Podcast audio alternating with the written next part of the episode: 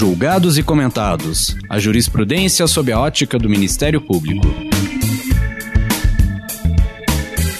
Uma produção Ministério Público do Paraná.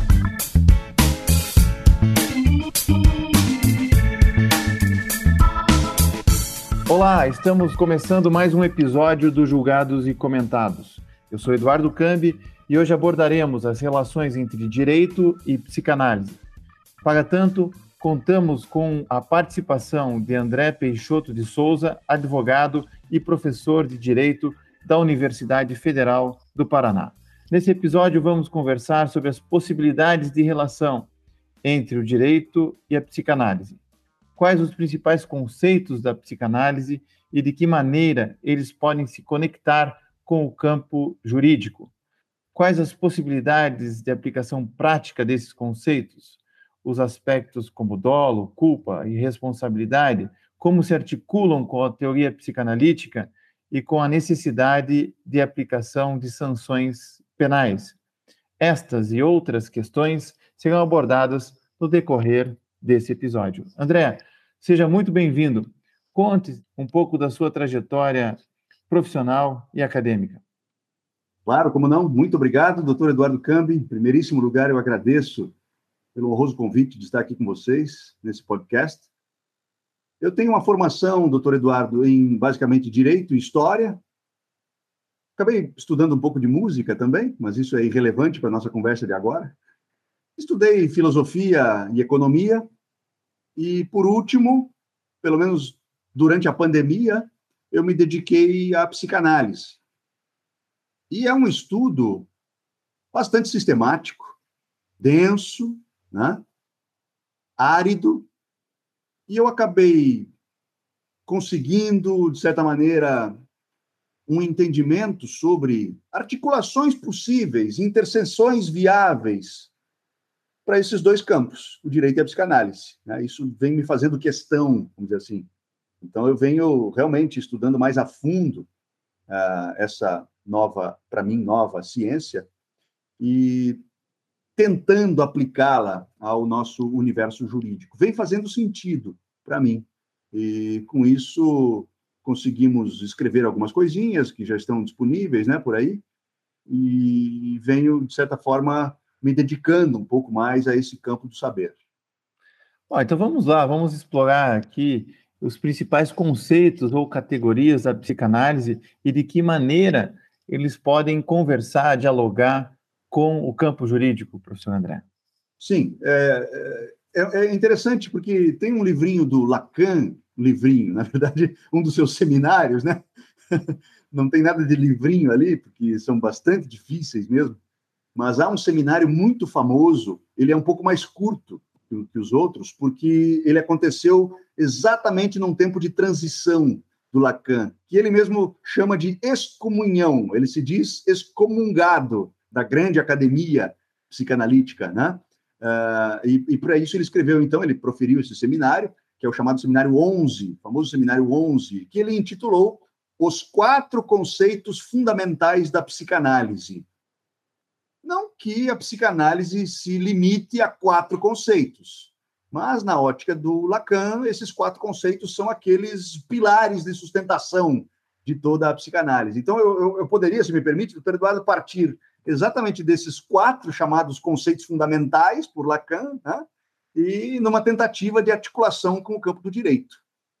O primeiro deles, é, que talvez seja a grande descoberta freudiana, né? o próprio Freud num prefácio bastante posterior, se não me engano, de 1930 ou 31, ao, à Interpretação dos Sonhos, que é um livro de 1900, portanto, 30 anos depois, o Freud escreve um prefácio para uma edição inglesa, em que ele diz assim: esse foi o conceito do qual eu mais me orgulho, aquela grande insight, aquela grande descoberta. Ele mesmo dizendo isso, sabe?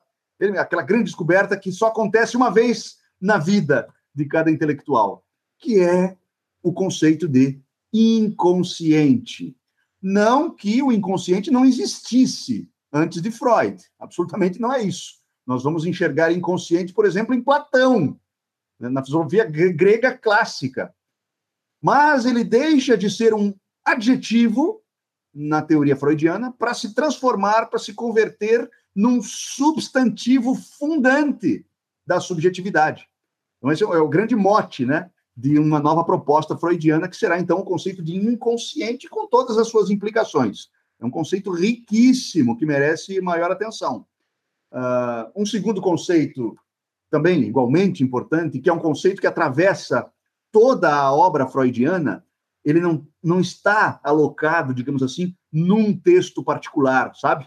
A teoria das pulsões. Não existe isso, teoria das pulsões. Nós vamos encontrar este segundo conceito, que é o conceito de pulsão, na sua vasta obra, desde os primórdios, desde aquele primeiríssimo livro escrito com Breuer, Os Estudos sobre Histeria, até os últimos textos, até o mal-estar na civilização, até o próprio Moisés e o monoteísmo, em certa medida, né? as teorias pulsionais, passando por um livro muito notável, que é da sua metapsicologia, aquele período em que o Freud se recolheu para escrever, para tentar, digamos, organizar as suas ideias, que é o período da Primeira Guerra. Ele ficou sem paciente, consultório praticamente fechado, então ele se concentra para tentar construir uma teoria. E ali, entre 1914 e 15, ele escreve um, um texto menor, um texto pequeno, mas assim, memorável, intitulado uh, As Pulsões e Seus Destinos. Isso sempre depende muito, claro, das traduções, né?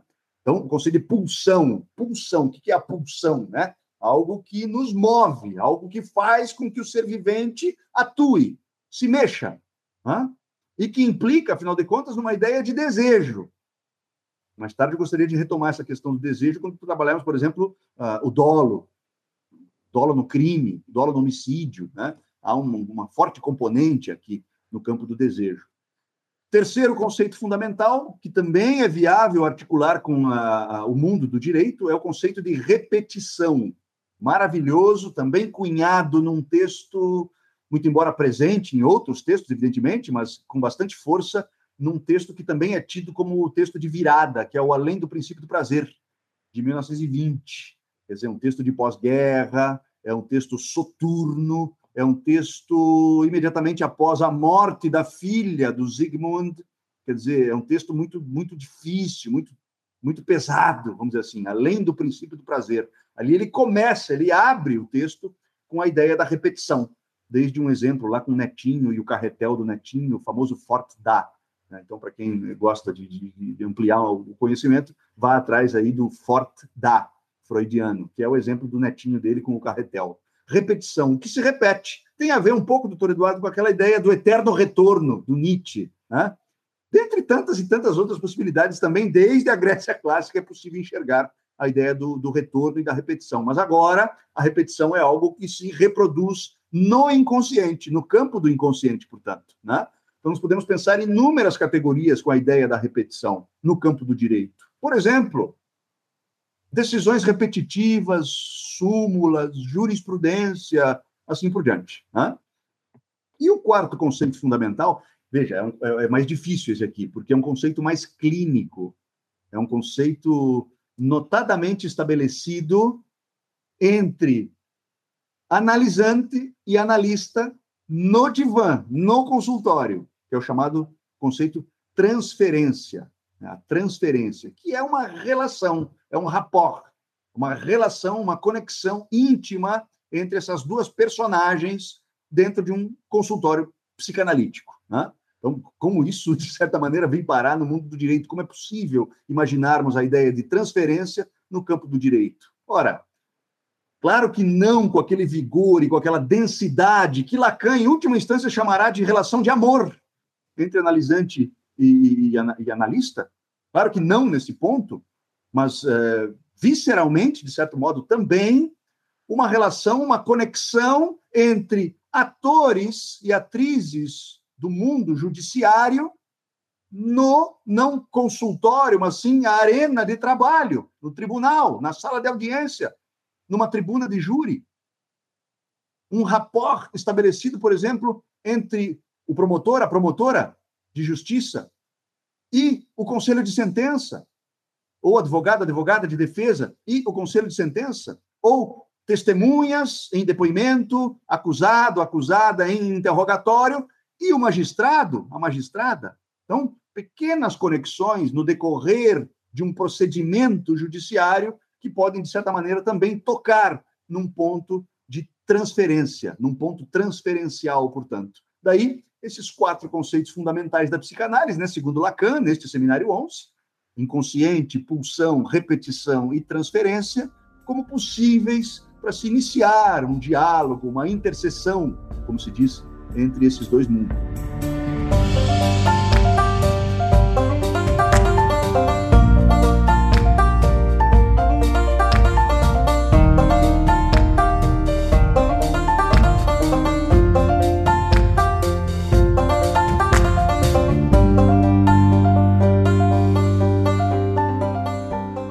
Professor, o Freud certamente eh, dizia que o sujeito é clivado entre o eu e o isso.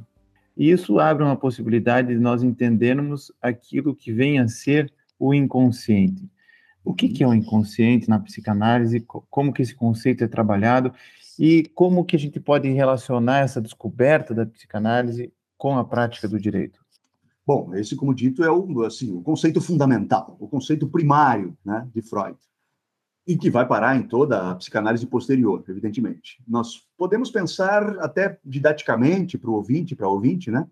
É, uma, uma, uma, espécie de trilogia, doutor Eduardo, para um, para um estudo mais sistemático, né? Uma trilogia do inconsciente, chamemos assim, que se inicia na interpretação dos sonhos, como dito, né? Então é um texto de, de é, é um texto curioso, porque ele foi terminado, foi finalizado por Freud em 1899 e ele segurou a publicação por um ano. Ele não quis publicar em 1899, que ele dizia que seria, então, o último livro do século. Ele não queria que fosse o último livro do 19, ele queria que fosse o primeiro livro do 20, o grande livro do século que se iniciaria logo a seguir. Então, ele segura a edição e publica em 1900. Um pouco de vaidade, de narcisismo aqui do nosso Zygmunt, né? o que é, ele era, aliás, bastante peculiar.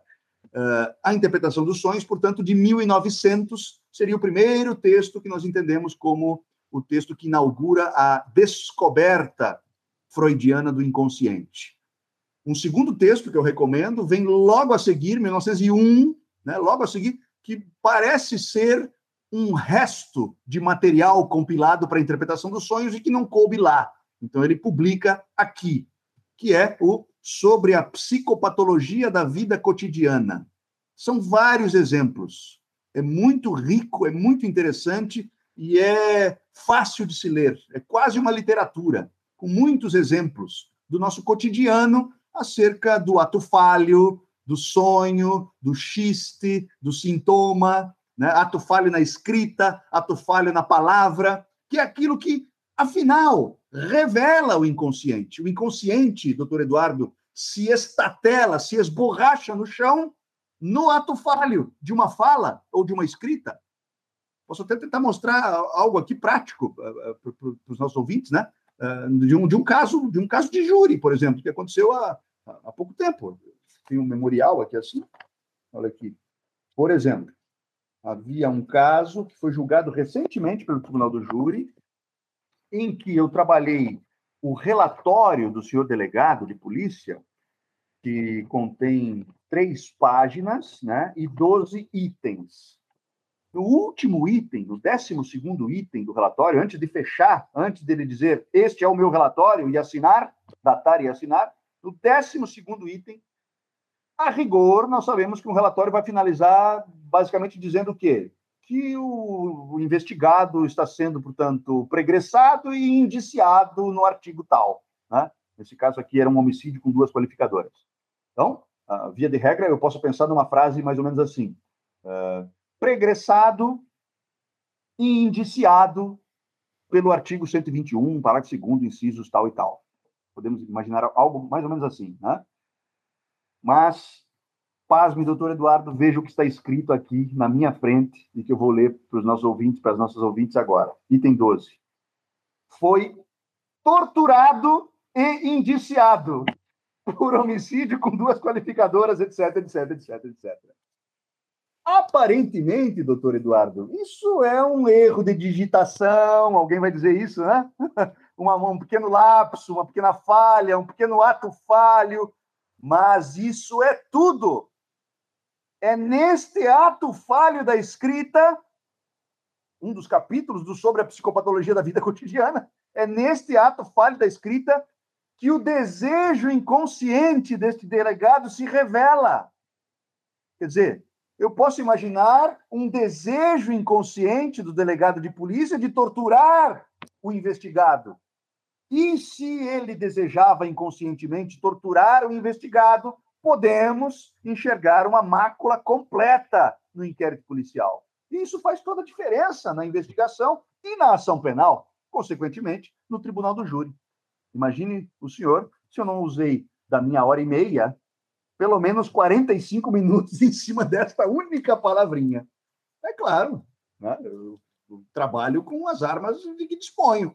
Então, sim, metade da minha fala teve a ver com a psicopatologia da vida cotidiana do Freud e a palavrinha torturado como um ato falho do delegado. Esse júri aconteceu há pouco aqui em Curitiba. Então, assim, só para te dar um exemplo prático né, de como se pode encaminhar a ideia do inconsciente no campo do direito, percebe?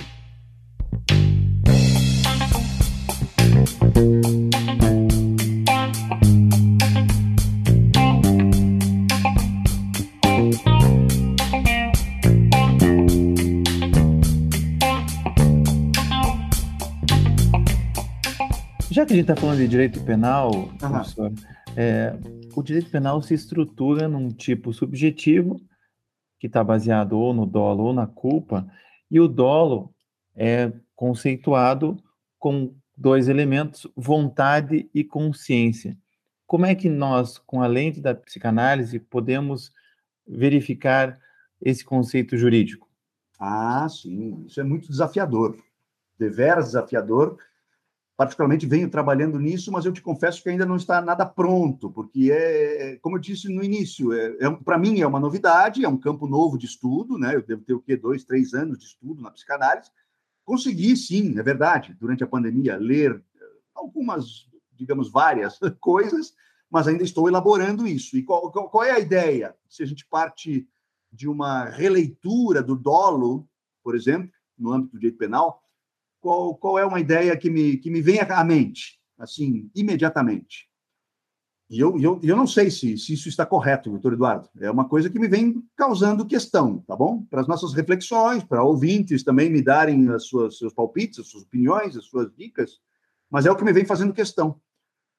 Uma espécie de substituição dos critérios do dolo, uma espécie de substituição, não exatamente uma substituição doutrinária, né, que seja assim, uh, que vá suplantar os critérios uh, que nós tanto conhecemos nos nossos manuais há tantos e tantos anos, não exatamente suplantar aquilo que está lá, mas uh, expandir, né, ampliar a, a, a ideia de uma transmutação da consciência, por exemplo, no primeiro plano, da consciência para o inconsciente e da vontade para o desejo. Ou seja, consciência e vontade como elementos formativos do dolo. Mas será que esta consciência já não estava lá? De alguma maneira? Se já estava lá, nós estamos falando de inconsciente, que se revela na consciência. O senhor pontuou na pergunta anterior sobre aquela dicotomia, ou, ou nessa pergunta, agora não lembro qual, mas eu me lembro da, da dicotomia que o senhor pontuou uh, entre o eu e o isso, né? Das ich und das es, o eu e a coisa, o eu e o id, como queira traduzir, o eu e o isso, né? Seria uma espécie de it, né? no, do, do, inglês, ou ça em francês, o eu e o isso, digamos assim. Uh, mas há um terceiro elemento aqui, há um terceiro elemento de controle, de filtro moral deste impulso do id, que habita o inconsciente, habita por completo o inconsciente. O filtro moral será o iber o super-eu, que controla os impulsos do id e faz aflorar na consciência, portanto, finalmente, aí sim, no consciente, na consciência, o eu e a nossa vida em sociedade. Quer dizer, veja como o eu se converte, doutor Eduardo, numa mera consequência do impulso controlado ou não. Então, o que eu estou tentando ler aqui ultimamente é é, né, verificar que esse elemento consciencioso, o primeiro elemento, o primeiro requisito do dolo, pode já estar lá antes de refletir na consciência. E o mesmo acontece no campo do desejo, quando pensamos desejo através das pulsões, veja lá, um dos conceitos fundamentais de que falávamos antes, né? Através das pulsões, um desejo que é irrompido pelo elemento volitivo.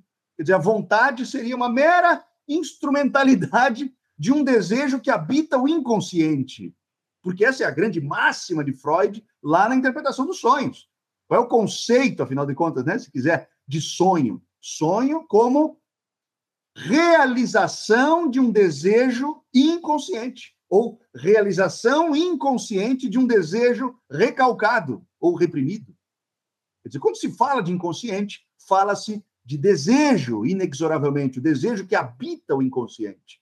Por isso, doutor Eduardo, de consciência e vontade para, quem sabe, o inconsciente e o desejo pulsionado. Nesse ponto, o professor Jacinto Coutinho, eu andei discutindo, debatendo com ele uh, esse ponto, porque ele é a nossa grande referência nacional sobre articulação entre direito e psicanálise, né? Então, eu, eu, eu tirei um tempo durante a pandemia para escrever para o professor Jacinto, perguntar a opinião dele sobre os meus estudos, as minhas leituras, e ele me deu uma série de dicas preciosíssimas, dentre as quais uma delas tem a ver com isso. Ele até me escreveu na época, dizendo mais ou menos assim: quando o vivente, por exemplo, o dolo no homicídio, dolo no homicídio, que é a minha praia, eu atuo no tribunal do júri, eu gosto muito dessa, dessa área, de estudar essa área também, né? acabo de escrever, publicar um texto, inclusive, com o promotor Lucas Cavini, sobre o Tribunal do Júri, né? Então, assim, o professor Jacinto, quando o vivente quer disparar, atirar, né? Uh, e tem, digamos assim, um dolo de morte, uma intenção de matar, de repente o desejo, dizia o professor Jacinto, pode até ser outro, porque a pulsão não tem objeto. Não é exatamente um alvo para o qual se mire e se atire pulsionalmente visando a um objeto. Então, ainda que nós convertamos os requisitos do dolo, os critérios do dolo, de consciência e vontade para o inconsciente e o desejo, ainda assim haverá um novo problema que se abre diante de nós a partir da teoria das pulsões. Quer dizer, será que aquele desejo era realmente aquele desejo? Ou é um desejo desviante? Ou é um outro desejo, uma outra coisa que está em outro lugar?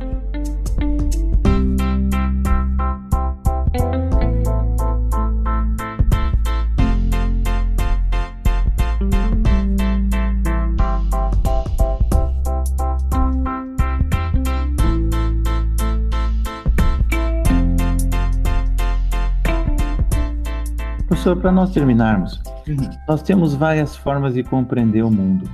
Podemos compreender o mundo pela, pela arte, pela poesia, pela música. O senhor é músico, né? Ah, Podemos sim. pela ciência. E o direito, ele ele está preocupado com uma verdade eh, diferente das artes, diferente da, da, própria psicanálise, que se não se arroga na, na categoria da, da ciência. Sim. E claramente quando nós acusamos alguém, ou quando nós defendemos alguém, ou quando nós julgamos alguém, nós não temos condições de entrar dentro da pessoa para entender a, a complexidade é, dos fatos e as suas emoções. E o direito se arroga da razão como um meio para impor é, regras e impor é, sanções. De que modo, nessa quadra do século XXI, nós poderíamos relativizar é, valores, métodos e buscarmos, de uma forma mais humilde até, impor, é, sujeitar pessoas a uma sociedade disciplinar que tem produzido os delinquentes e tem produzido os loucos, mas que é necessário também termos regras, termos é, limites. De que modo trabalhar o direito depois da psicanálise, da descoberta da psicanálise, sem cair num subjetivismo e num relativismo ético que tornaria inviável as próprias instituições jurídicas? É uma pergunta riquíssima, doutor Eduardo, riquíssima, e duas palavrinhas nela me chamam mais atenção, me dão mais destaque aqui. A primeira delas é quando o senhor falou com mais humildade, humildade, né? o direito mais humilde, vamos dizer assim. E a segunda palavrinha é a ética. Então, me permita responder em torno dessas duas uh, palavras que ressaltam, que são sublinhadas na, por mim, pelo menos, né? na, sua, na sua fala, no seu questionamento. Eu penso em interdisciplinariedade, em primeiro lugar. Eu penso que o direito precisaria, sim, é, com, a, com a humildade necessária, né? se desencastelar de uma teoria pura que ainda nos assola, ainda está às nossas voltas o tempo inteiro. Nós necessitamos cada vez mais para compreender este fenômeno jurídico, que antes de ser jurídico é um fenômeno social, cada vez mais da sociologia, portanto, como não, da economia política. Nós temos que enxergar, por exemplo, para uma Curitiba, enxergar os anéis desta Curitiba e perceber onde o fato está ocorrendo. E que é diferente este fato ocorrer aqui no centro e ocorrer ali no SIC. Temos que ter esta sensibilidade, até mesmo artística, doutor Eduardo, como o senhor disse antes. Lembra daquela perguntinha que nos é feita no primeiro ano de faculdade de Direito, desde que o mundo é mundo? Direito, ciência ou arte? As duas coisas. Falta-nos sensibilidade. Estamos deveras racionais neste âmbito para uma purificação do direito, quando não é isso. Quando nós precisamos de antropologia, quando precisamos de economia política, sociologia, psicanálise, como não, filosofia e história. Cada processo é uma história antes de ser uma ação penal muito antes de ser uma denúncia, com resposta à acusação, com testemunhos, com sentenças e decisões, aquilo é história de uma vida ou de algumas vidas. Então, a sensibilidade de um olhar interdisciplinar é mais do que urgente. E o segundo ponto, que é a razão de ser, enfim, da nossa da nossa atuação profissional, todos nós, promotores, promotoras, advogados, advogadas, juízes, juízas, enfim, uh, os atores e as atrizes desse nosso universo judiciário, né? ética, sobretudo. Há também um seminário de Lacan, sobre o qual eu venho trabalhando, desde o ano passado para cá, mas está me dando um trabalhão mesmo, está tá bem difícil, que é o seminário 7, seminário 7 do Lacan, cujo título é A Ética da Psicanálise. Eu estou tentando transportar isso, doutor Eduardo, para o direito. E já venho rascunhando alguma coisinha aqui que está provisoriamente intitulada de A Ética do Direito. Mas seria realmente um transportar a ideia da ética da psicanálise para o mundo do direito. E um dos pontos máximos desse seminário do Lacan é, é aquela discussão clássica que nós temos também nos bancos acadêmicos e que eu levo para estudantes, enfim, da Antígona, né? o clássico, quer dizer, a lei material, uma lei que é um pouco mais, naquele caso, enfim, ela, ela era transcendental, né? divina e tudo mais. No nosso caso, a gente não precisa chegar a esse justnaturalismo todo, mas, enfim, uma sensibilidade igualmente ética, além de humanística, para dar conta desta pluralidade, desta prolixidade e desta complexidade que temos que enfrentar no nosso cotidiano, no nosso trabalho, no nosso dia a dia.